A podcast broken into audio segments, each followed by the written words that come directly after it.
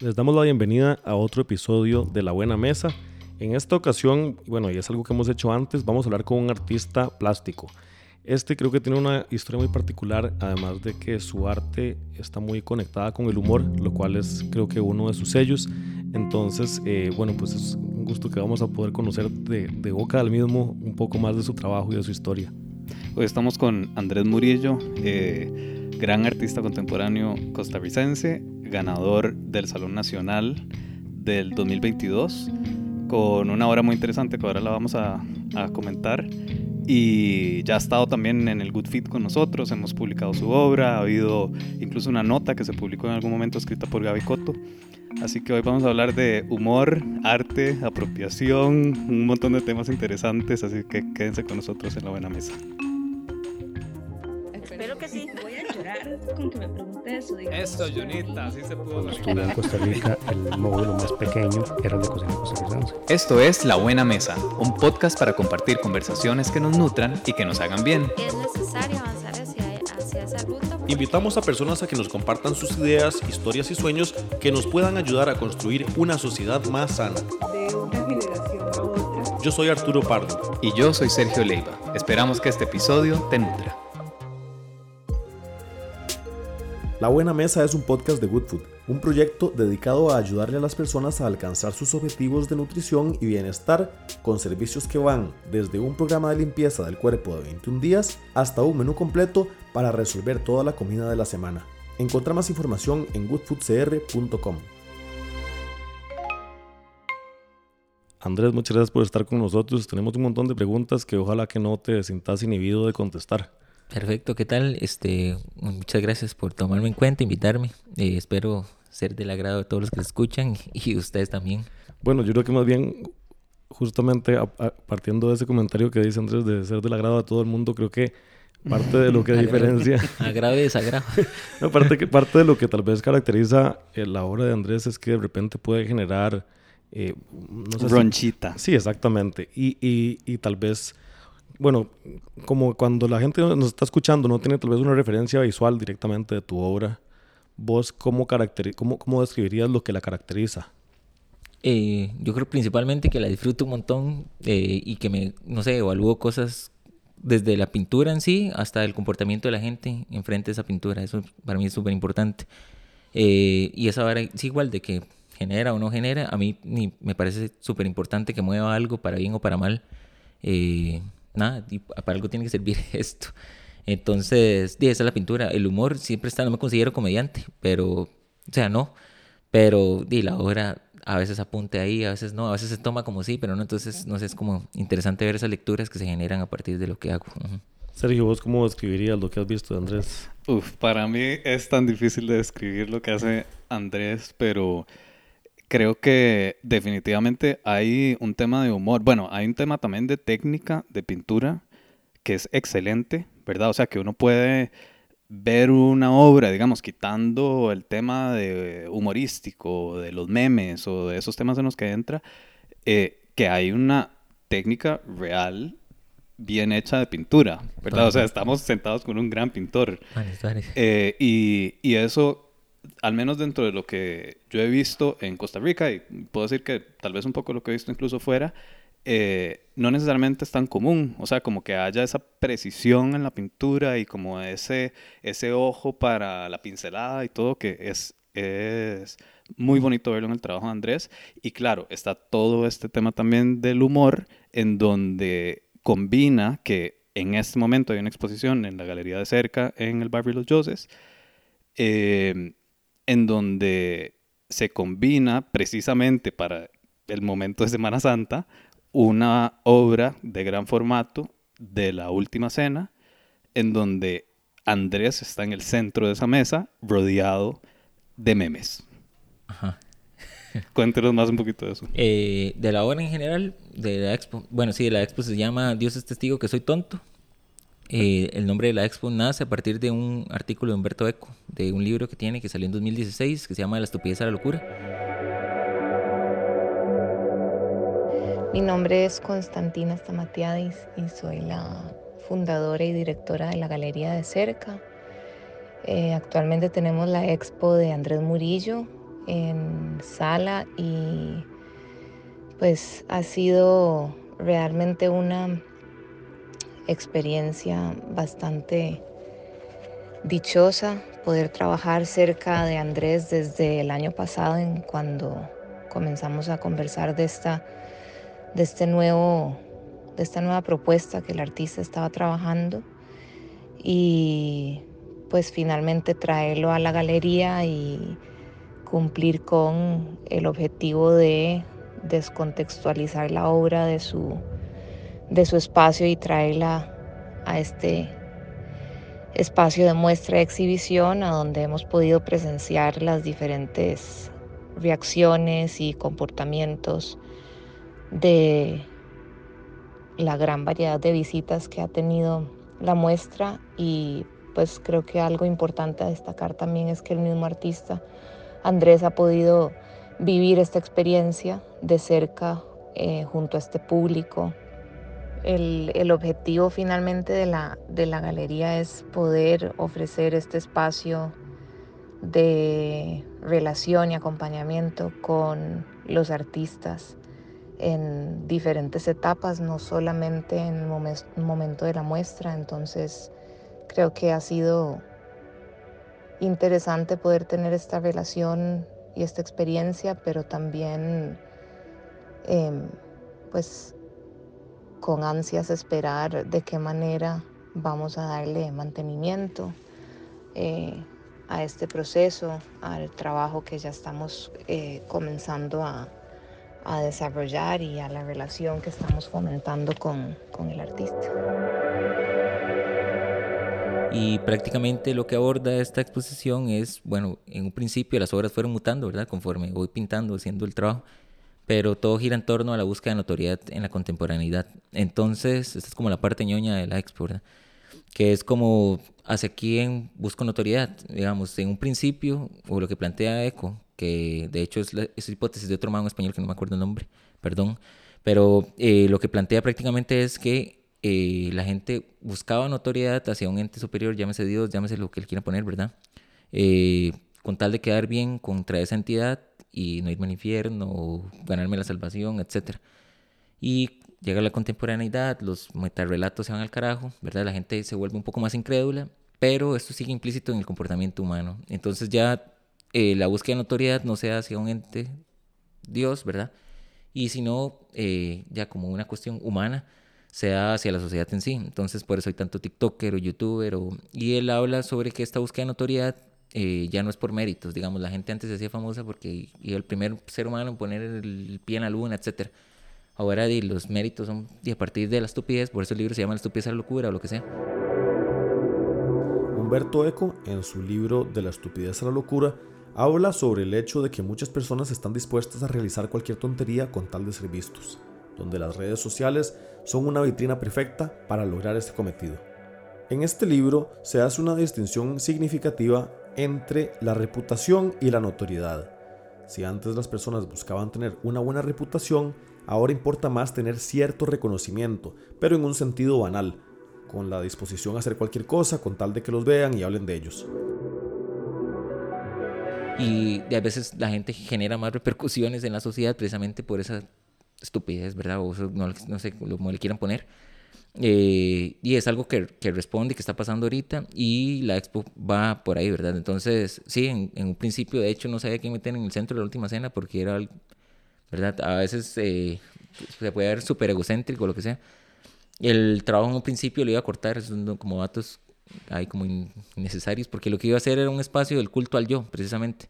Entonces la idea era como que la pintura en gran formato sirviera como un foro era que es como este espacio, este panel donde la gente pone la cara para tomarse fotos y entonces más bien era como la gente que llegaba que pusiera la cara atrás. De hecho, el trabajo se iba a llamar como este es mi rostro que será entregado por ustedes, y era como la misma cosa la consagración y que la gente sumara la cara, pero al final dije, bueno, era un desmadre cortar toda esa cosa, hacer los andamios y, y que sostuvieran la pieza, evaluar de que la gente no la embarrara ahí de plastigel o de lo que anduviera. Entonces ya, la dinámica era totalmente diferente. Y yo dije, si eventualmente la corto después, no pasa nada. De momento me voy a poner ahí, que también es como una manera de vulnerabilizarse hasta cierto punto, ¿verdad? Porque y el que me conoce, perfecto, así, y el que no hace quién es este piedrero que está ahí en la última cena, es como, madre, no importa, o sea, Eh, pero las dinámicas van y vienen y eso es interesante. También como poner la cara y burlense de mí, no sé, o, o quién es este man. Eh, de eso va esa pieza. Eh, y ahí salen las otras piezas que, bueno, ahí les pueden ver, les pueden visitar la galería que está de martes a viernes de 3 y media a 6 y media. Eh, pero las otras igual giran en torno al meme. Pero yo siempre digo, el meme, yo no pinto memes en el sentido de que hablo de otras cosas a partir de eso. Eh, la pintura figurativa me gusta mucho porque es una manera de acceder a la gente o que yo esté mal lo visto en algún lado. por ejemplo, ahí tengo a Hasbula, como el divino adolescente, que es una sistematización del divino niño de las imágenes religiosas. Hasbula podemos decir que es una personalidad, él es ruso, ¿verdad? Eh, si no me equivoco es turco. Si Turco. no, me equivoco- ajá. Eh, no estoy muy seguro, pero creo que sí. El pasa de que este ma tiene acondroplasia, que es como, como una condición ahí. Eh, y mide como 90 centímetros, etcétera. Nadie sabe quién es ese mae, pero es súper famoso en Oriente, lo que sea. Incluso ya global, porque todo el mundo re- reconoce esa carilla del mae. Eh, y es cuestionar también como lo de las imágenes, ya no hablamos de religión, sino de las imágenes en general, ¿verdad? A mí no me interesa tirarle a la religión ni nada, es, es para hablar de otra cosa. Eh, es como interesante eso, de, de dónde salen, hay un textito, que de hecho está en el dossier, yo hablando de más, Eh, pero es, es pequeño que para mí resumía esta cosa de las imágenes. Pasa de que, en- en- por ejemplo, esto es una anécdota, en el, en el Museo del Prado, en media pandemia, hacían transmisiones en vivo de 20 minutos y la dinámica era que entre toda la gente que se conectaba, eh, escogían alguna persona al azar y esa persona decidía qué obra quería ver del, museo. Entonces el funcionario en la transmisión, como el museo estaba cerrado por pandemia, se iba a la sala y le enseñaba. Entonces escogen una señora, está lavando como platos ahí, etcétera, le dice qué obra quiere ver y le dice el Cristo crucificado de Velázquez. Entonces va el funcionario de la sala y lo que le enseña es una copia que estaba haciendo, no sé, X persona, ¿verdad? Eh, y pasa que la señora lo que hace, lo primero que hace es persignarse enfrente del teléfono en la transmisión en vivo. Entonces digo yo, vea la cantidad de filtros que están pasando ahí, porque es una señora, quién sabe dónde putas, como persignándose delante del teléfono que está en una transmisión en vivo del Prado, enseñando una copia de una pintura que hizo un mae en 1600, que pues, que mae, que bueno, no se sabían, pero eh, Velázquez y Caravaggio y todos ellos, todos ellos en el oscurantismo, etcétera, lo que hacían era para los iletrados agarrar personas particulares y usarlos como modelos para que la gente ya no lo viera como esa entidad superior, sino como una cuestión más humana. Eh, entonces posiblemente el modelo fue un borracho, quien putas no sé quién fue, pero más como interesante ver la cantidad de filtros que están pasando, ¿verdad? Y si yo agarro, así volviendo a la expo, si yo agarro esa imagen del divino niño y se lo doy a mi abuela, posiblemente ni la cuestione y le tenga ahí en el altar a Hasbula. Entonces es como interesante ver esas dinámicas que pasan como con la imagen. eh, y nada, por ahí va la expo también. Hay otro que hace referencia a Messi, más bien, ¿verdad? Exacto, es como, eh, es Dios a partir de este, no me acuerdo cómo se llamaba, influencer, no sé, como de medios, eh, que se tatuó la cara, o dijo que se tatuó la cara después de que Argentina ganó el Mundial. Al final resultó ser una broma para generar conciencia, etcétera, ¿verdad? El bullying que se generaba en Internet. Y entonces lo que puse fue a Dios con estos tatuajes que el mae, más bien era revertir la cosa de Dios buscando notoriedad, ¿verdad? O la imagen que se tiene de Dios, ¿verdad? Entonces eso es como la dinámica de la expo. Eh, pero es como revertir esos procesos, ver eh, cómo la gente los interpreta. Eh, me parecía como interesante, incluso en la misma expo, la inauguración llegó un diácono, que era como interesante ver, o sea, yo intento que estas cosas no se salgan del circuito del arte. A mí me parece como interesante que la pintura llegue a más gente que no está como en el medio. Eh, y por eso vuelvo a la cuestión de la accesibilidad, ¿verdad? Como Perdón, pero lo que estás diciendo es que lo que te interesa es que salga del circuito Total, del arte. total. ajá, Y ver las lecturas que se generan, ¿verdad? Porque si lo que abordas es el comportamiento, es muy diferente la lectura que puede generar alguien que está en el mismo, está trabajando lo mismo a una persona totalmente externa. Y este diácono más bien iba a invitar a otros diáconos para que llegaran a ver la expo porque entendió el ride, me explico, como no se lo tomó tan solemne y se dio cuenta que más que ser una charanga es como sirve para hablar de otro montón de cosas que son igual de importantes que hablar de religión o lo que sea. Eh, eso es como interesante, no sé, me parece como, como bonito, personalmente, lo, lo agradezco un montón. Y de esas dinámicas también hay que evaluarlas, pues, como qué lecturas se generan o cómo se- de ellos se podrían incluso hasta aprovechar de esa expo para hablar de otro montón de cosas desde su religión, etcétera. Es como interesante. ¿Cuáles son esos temas importantes que se hablan? Porque a veces los artistas o en el mundo del arte o en ese circuito que estabas diciendo, se habla mucho como del diálogo con la persona que está viendo la obra. ¿Qué significa todo eso dentro de tu obra? O sea, que, ¿cuáles son esos otros temas que se empiezan a hablar a partir de una Santa Cena que tiene un montón de caras de memes, por ejemplo? Eh, no sé, pasa, bueno, el diálogo, luego yo intento en la medida de lo posible siempre estar o estar en la medida, no sé, como recibir a las personas para ver qué piensan, qué interpretan y más de que yo condicionar en- de entrada con lo que yo pensé, me interesa evaluar qué piensan ellos de eso, ¿verdad? Entonces, de a partir de generar, no sé, eh, diálogo, temas a discutir. Eh, para mí eso es súper importante. Eh, a mí no me interesa que la gente sepa qué es un Boyac, porque posiblemente nadie sabe que hay, hay hasta los personajes que están en la última cena que escogí. Cada uno tiene una personalidad y responde a una generación, inclusive, porque y el meme tiene un trasfondo que es mi parte como investigar y ver cómo trabajo como con eso. Eh, pero, por ejemplo, diálogo, llega este man y me dice, ¿por qué? ¿Quién es Judas acá?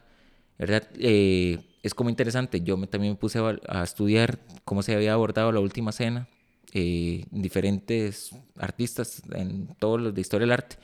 Y es un proceso, por ejemplo, muy análogo a la- al meme. Les voy a dar un ejemplo. Eh, si yo les doy un meme a ustedes dos, solo la imagen, y les digo, construyen un meme, a partir de eso cada uno me va a tirar un chiste relacionado a esa imagen, ¿verdad? Entonces posiblemente Arturo me tire algo relacionado con lo que estamos haciendo y, no sé, Sergio me tire algo con comida. Eh, cada uno lo va a abordar, pero sigue siendo un chiste interno. Eh, bueno, interno o, o general, ¿verdad? Cada uno me da su visión de esa imagen o de ese chiste que se puede generar a partir de esa imagen. En la historia del arte era eso mismo. o sea, cada uno tenía un motivo y lo abordaba de diferentes maneras. Entonces me di cuenta que, por ejemplo, en la cena de Da Vinci, la última cena de Da Vinci, los puso todos de un solo lado, ¿verdad? En la de Juan de Juanes, que es la que utilizo como referente para hacer mi última cena, eh, se pintaba Judas del otro lado de la mesa y el, específicamente el que pintaban de amarillo. Eh, entonces, a mí no me interesa poner en mi última cena, este es Juan, este sino como puedo usar los Boyac, que son estos personajes que salen en Fortune, es una plataforma anónima, y eh, usted interpreta o como quiera leer, ¿verdad? Eh, ¿Quién es quién? Hay, hay uno que, que puse como con toda esta cuestión de quién es Cristo, pero al final es un Boyac, entonces eso no es, ¿verdad? Pasa como esta dinámica. Eh, y esos diálogos, o sea, menciono esto por lo mismo, porque con lo que me preguntaba Sergio, ¿verdad? Lo de los diálogos, de cada quien lo va a abordar diferente. A mí me interesa como conocer esa percepción eh, y generar algo ahí. Pero entonces, ¿cuáles son esos temas que has notado que surgen a partir de tu obra? Eh, varían de cada, de cada obra, digamos. Eh, por ejemplo, en la de cierre, que ahora podemos hablar de eso, había gente que se lo tomaba con humor, había gen- gente que se lo tomaba, eh, y no sé, me tiraron una crítica, no sé. ¿Qué, qué le criticaron? que ahí están como, de hecho es como de las primeras búsquedas que salen en Google. Ya se me olvidó el nombre este man, Juan Carlos, no sé, le mando un saludo porque me bloqueó en, en Facebook. Eh, más como Juan Carlos Flores, creo que es más, eh, más como interesante porque él, él habla como el miedo a la expresión, una cosa así. Entonces decía que este artista como que lo becaron y que además que al final de cuentas que hubiera sido Tuanes ver la obra de Teórico Quiroz, pero eso no lo puedo hacer jamás, ¿verdad? Es como... Sí, tal vez ahí para, para poner un poco en contexto para alguien que esté escuchando esto y no sepa de qué estamos hablando, esta es precisamente la obra con la que Andrés ganó el Salón Nacional, que es un, digamos, es una muestra que en teoría se hace cada dos años en el Museo de Arte Costarricense y que trata de hacer como una fotografía de qué es lo que está pasando en el arte en Costa Rica, un poco, ¿verdad? Como en resumen, como un panorama de qué es lo que se está haciendo. Total. Y seleccionan esta, esta obra, Andrés, eh, en donde él escogió, bueno, hizo una réplica de un cuadro famosísimo que es parte de la colección del, del Museo de Arte Costarricense de Teodorico Quiroz, que se llama El Portón Rojo, que es como de esos cuadros icónicos que todo el mundo tiene que conocer y estudiar y etcétera. Eh, hace una copia de eso y encima de eso le pinta Mural. como un, mu- un mural rótulo de estas tiendas que hace poco tuvieron un escándalo mediático, ¿verdad? Que, que se llaman tiendas CIR, creo. Ajá, decir, o sí, Eh, y escrito con un cambio en la letra, pero que evidentemente donde uno lo veía, uno lo logra decodificar. Entonces, sí era muy impactante ver en el, en el Museo de Arte Costarricense a una de sus obras chineadísimas de la bóveda del museo. eh, que les pasaron por encima. que le pasaron por encima con algo que, desde mi perspectiva, lo único que ha hecho es ensuciar la ciudad más Total. visualmente. O ¿verdad? sea, Entonces habla justamente de una realidad. Sí, para- o sea, para mí a- a- habla de una realidad, pero también, o sea, el, el- como que denuncia de Sí, cierta claro. manera. Exacto. Estamos ensuciando nuestro campo visual. Ujú. Total, entonces vuelvo al asunto de los diálogos. Había gente que se lo tomaba con humor, hay gente que me decía, más bien usted le está haciendo publicidad a las tiendas. Eh, entonces, pasan todas estas discusiones, que es, bueno, entonces sí o no, había el mismo museo, se puso en, en un principio hasta incómodo por el hecho de, de, le estoy pasando por encima, pero yo le decía, más bien, le estoy haciendo casi que un homenaje a Teórico, eh, y usándolo como un referente dentro de mi obra. Mi intención no es jamás tirarle a, Teórico Quirós, sino hablar de esa realidad que se ve en la ciudad eh, y de, no sé, de quién se apropia de quién, ¿verdad? Es como estos más se, vinieron, o sea, el absurdo de que se vinieron a meter al museo también y que pintaron esa obra masiva, porque yo lo tiré lo más grande que se podía tirar dentro de la sala, que medía como cuatro metros por dos y medio, una cosa así. Eh, era como ese absurdo, ¿verdad? Y utilizar al museo como un medio. De hecho, pese a hacer pintura, al final entró en la categoría de otros medios porque volvía a la institución un medio con el cual ejecutaba la obra. Eh, si, si, no sé, si hubiera usado una lámina de acrílico o lo que sea, no hubiera sido el mismo uh -huh. que llegar y pintar la pared del museo, ¿verdad? Entonces, es como ese acto, para mí era como súper importante. Y pasarle por encima de, a la obra dentro de la misma institución, ¿verdad? Como yo podía haberlo todo mapeado, pero no, la idea era como llegarlo ahí, los funcionarios decían, como, ¿qué está haciendo? Y era como Tuanis, ver esas lecturas que se generan dentro de la institución. Eh, y nada, o sea, vuelvo a lo de los diálogos. Con cada obra cambia, ¿verdad? Entonces hay cosas que se pueden tomar muchísimo más en serio o se pueden ver como denuncia. Eh, hay voces que se toman con muchísimo más humor. Eh, en Cachivache, por ejemplo, que era este montón de memes chiquititos que estaban, las dinámicas de humor venían y bajaban. Y los metí dentro, bueno, eh, dentro de una embajada que la Embajada de Chile, ¿verdad? Entonces estamos hablando de un espacio diplomático. Entonces, eh, de ahí el humor había cosas muchísimo más pasadas y cosas muchísimo más light o ligeras, pero estamos dentro de un espacio que, que está como condicionado por esta cuestión diplomática. Eh, era como interesante ver las, las reacciones de los mismos funcionarios y de la gente que llegaba al espacio, ¿verdad? Porque todo el mundo se condiciona que decía, ah, el meme, el humor dentro. Pero claro, los que ponían la cara al final eran y también los funcionarios de la, de la eh, embajada. En la embajada.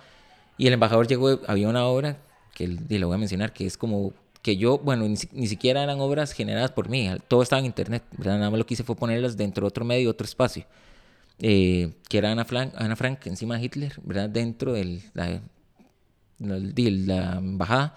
Entonces el embajador llega y me dice, ¿quién es él? Entonces le digo, usted sabe quién es él, yo le tengo que decirle quién es, ¿verdad? Y si lo entiende, perfecto.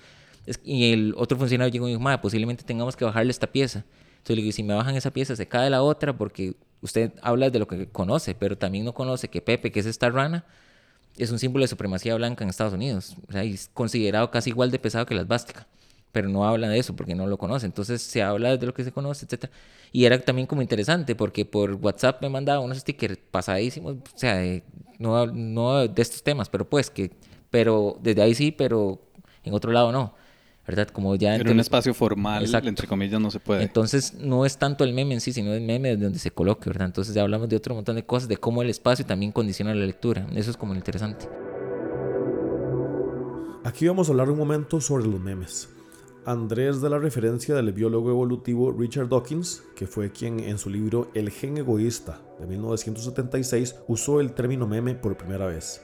En ese caso, hacía referencia a una unidad de transmisión cultural en la forma de ideas, comportamientos o estilos que dentro de una cultura se pasan entre individuos, como un fenómeno susceptible de ser imitado. En el caso de los memes de Internet, no están tan lejos de estos otros de Dawkins, pues a fin de cuentas son contenidos que se difunden entre individuos de manera visual, tanto por Internet como por redes sociales. Algunos son inocentes, otros humorísticos y otros transmiten mensajes contundentes. Cerramos el paréntesis y seguimos con la conversación. Sí, eso me, me llamó la atención en Cachivache, que, que, eran, un, bueno, eran un montón de memes, ¿verdad? Y muchos sí eran, o yo reconocía algunos y me generó, me generó curiosidad, digamos, que ahora te pregunto un poco de dónde vino la idea de, de, de replicar una obra, si es que podemos llamar un meme, una obra, simplemente convirtiéndola en una pintura, porque no las estabas interviniendo. Ahora que estabas hablando antes de apropiación, Exacto. en ese caso te estabas apropiando y nada más dándole otro formato a los memes ya existentes. Exacto. Eh, pintar memes, sí, todo bien. Por eso, de hecho, la, ahora que me invitaron, yo, mi, mi charla se llamaba Yo no pinto memes, en el sentido de que, o sea, sí y no.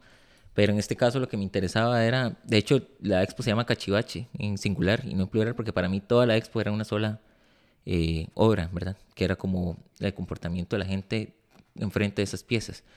Para mí eso es lo más importante dentro del espacio institucional este diplomático, embajada, eh, evaluar eso, cómo se tomaba, que en sí cada pieza individual de, ah, rimos, ¿verdad? Eh, de hecho, entra- el texto de la entrada era- eran dos frases de Andrés Barba. Una que decía como, nada une, nada, porque nada une tanto a dos personas como he reído juntas. Entonces lo que hago es como invitando a la gente, riámonos juntos, ¿verdad? Después me cagaba de risa que el mismo texto era un meme porque en la mitad del texto, ja, ja, ja, ja, lo que venía el puto el que lo lea, ¿verdad? Entonces como, me parecía como tuanis. Y después decía eh, una cosa como de que cada vez que la, una persona abre la boca para reír, está orando otra persona. Entonces, ¿hace quién, quién se está riendo de quién, verdad? Entonces, si yo de la persona o si todo- todos en conjunto nos estamos riendo de alguien. ¿Cómo Entonces, fue esa última frase? Creo- Literal no me acuerdo, pero es como cada vez que una persona abre la boca para reír, está devorando a otra persona, como se está riendo. Adorando. Ajá, Devorando. Devorando. Ajá. Entonces, ¿de quién nos estamos riendo todos, verdad? Porque en un principio los invito, nos reímos juntos y después quién se, quién se come a quién, ¿verdad? Sí, entonces eso es como, esas dinámicas es como Tuanis. Eh, el texto formaba parte de la, de la expo. De hecho, es un dato ahí, como no- hablando de más, pero un dato como curioso, no sé si me cortan. Eh, ese texto se mandó a un plotter de corte, Era un texto y súper invasivo, que era jajajajajaja. Y la persona que llegó a el funcionario que llegó a pegar ese texto, llegó sin un nivel. Entonces todo el texto, pegar esa letrita por letrita, jajaja. Y ma, era una parida que, y el más estaba con el pantalón se le caía sudando. Y yo decía, ma, esto tiene que estar listo para mañana. Venía hasta un desfase, descalce en, en el plotter de corte, entonces todas las letras quedan torcidas. Yo, ma, arregleme esta vara, porque y yo también estoy pagando, su empresa tiene que ser responsable por eso. Y era como Tuanis, porque el más decía, ma, yo siento, tu- como tuvo que arrancar letra por letra, el más decía, ma, yo siento que el texto se me está riendo a mí. Eh, al final resolvieron botando todas las letras, imprimiendo un sticker gigante, tapando todo el cagadal que ya habían hecho.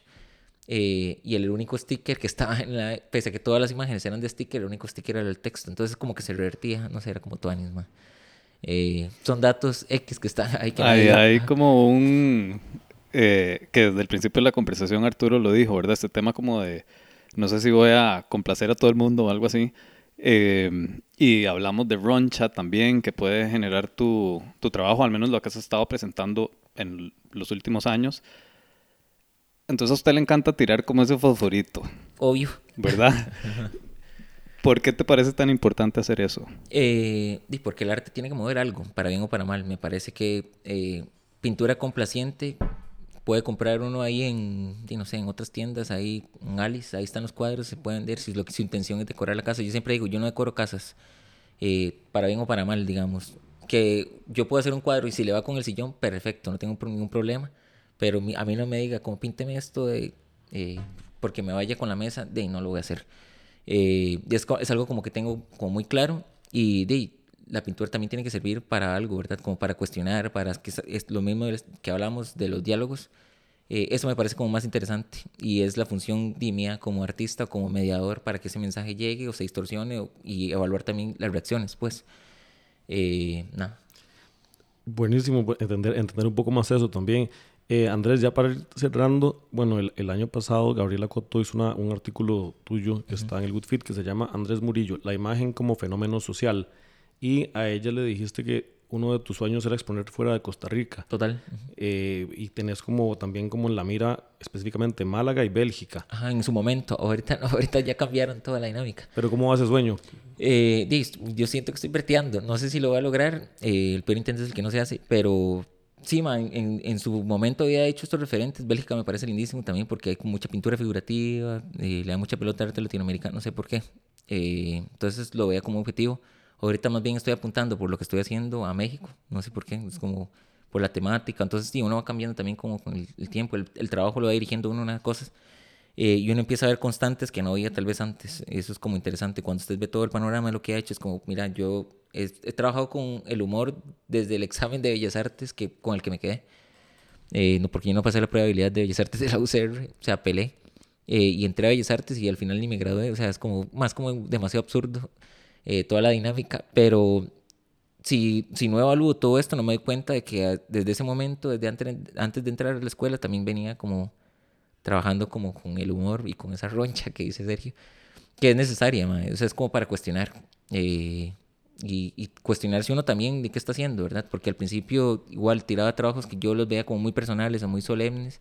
Mi boca ahí, que no tenía un diente en, en el paladar, ¿verdad? Y la gente decía como, ¿qué asco? No, estaba no sabía que estaba hablando de, de mi trabajo, ¿verdad? Como de mi boca. Eh, era un autorretrato, pero más como, como, como interesante ver esas dinámicas y como la gente como las lee. Es, eh, uno, yo siempre hablo de que ma, usted se pone un bastidor al hombro y sale a la calle y la gente tiene un morbo de por lo menos ver si lo que lleva ese man está bien o mal pintado, qué putas anda ahí, solo por el hecho que es una pintura. ¿verdad? No hablemos de, de qué está en la pintura, nada más solo por el bastidor. Entonces, esas, esas eh, actos o ese respeto que la gente, uno se puede valer de eso para abordar otros temas, para generar una pausa entre tanta saturación de imágenes. Eh, y a eso es mi trabajo como, como no sé, artista o pintor, como lo quiera llamar. Y esta última pregunta que se le hemos hecho a varios artistas que han pasado por acá, si usted tuviera la oportunidad de sentarse en una mesa de esas en donde toman decisiones sobre cultura y arte en Costa Rica, ¿qué pediría usted? Uf, que cambien todo, eh, que se lo tomen más en serio. Eh, que, se, que se le dé importancia, la importancia que, la importancia que se merecen los artistas. Siento que aquí se toma muy por encima. Ahora me dio mucha risa porque, no, y sí, tengo cosas eh, en contra, por ejemplo, vino Dari Yankee, el dato más irrelevante. Dari Yankee. Ajá. Y, y, entonces le dieron un título de ciudadano honorable a la Municipalidad de San José y le dieron un libro de Jiménez de Heredia. Y digo, puta madre, manda huevo, o sea, como, ¿por qué Jiménez de Heredia, verdad? Eh, siendo como la municipalidad, ¿por qué no hay un libro que hable del panorama de los artistas contemporáneos en Costa Rica, qué se está haciendo, cómo se está abordando? De un artista que ya está consolidado en su manera de hacer carrera, que yo no la comparto, pero bueno, él, para mí es más comerciante que artista. Eh, pero todo bien y todo mal, ¿verdad? Porque es lo que se, se, toma como arte acá, ¿verdad? Como identidad. Ahora estamos hablando de qué se entiende por identidad. Y yo siempre cuestiono eso en el Ministerio de Cultura porque hacen esta feria hecho aquí con identidad. Y lo que les usted va y lo, si las cosas que no tienen carrete, el perezoso, no entran como, como identidad dentro de eso. Entonces, ¿qué es identidad, verdad? Eh, ahora que hablaba con Arturo, una eh, una vez me tiraron porque no, o sea, no me dejaron entrar a esta feria porque las camisetas que hacían no tenían identidad. Pero yo decía, pero el MAE que manda a traer medio contenedor de camisetas a Estados Unidos, American Apparel, les estampa la carreta acá. Sí, sí, entonces como que sí entra. Dime, hay que un montón de cosas. Cuestionar qué se está haciendo. Eh, quitaría un montón de cosas que me las reservo, pero las arrancaría de cero. mae. Siento que hay gente joven con mentalidad muy tuanis y que hacen las cosas muy bien. Eh, que podrían hacer un mejor trabajo que un montón de gente que está ahí ahorita. Eh, y nada. Andrés, muchísimas gracias por estar con nosotros. A ustedes, más, más bien las gracias ahí. Espero no generar ronche y sí, sí, y que... Se que se la rasquen. Se la rasquen. Muy bien. Y a quienes nos escucharon, muchísimas gracias por acompañarnos y nos eh, escucharán pronto en otro episodio de La Buena Mesa. La Buena Mesa es un podcast de Good Food si te gustó lo que escuchaste, suscríbete a este podcast en tu plataforma favorita y ojalá puedas recomendarlo. Este episodio fue realizado por Sergio Leiva y Arturo Pardo. Edición Arturo Pardo. Música y branding sonoro por Pipa Fábrica de Sonidos. Encontra más contenido que nutre en goodfoodcr.com barra blog. En una sociedad más sana, ganamos todos.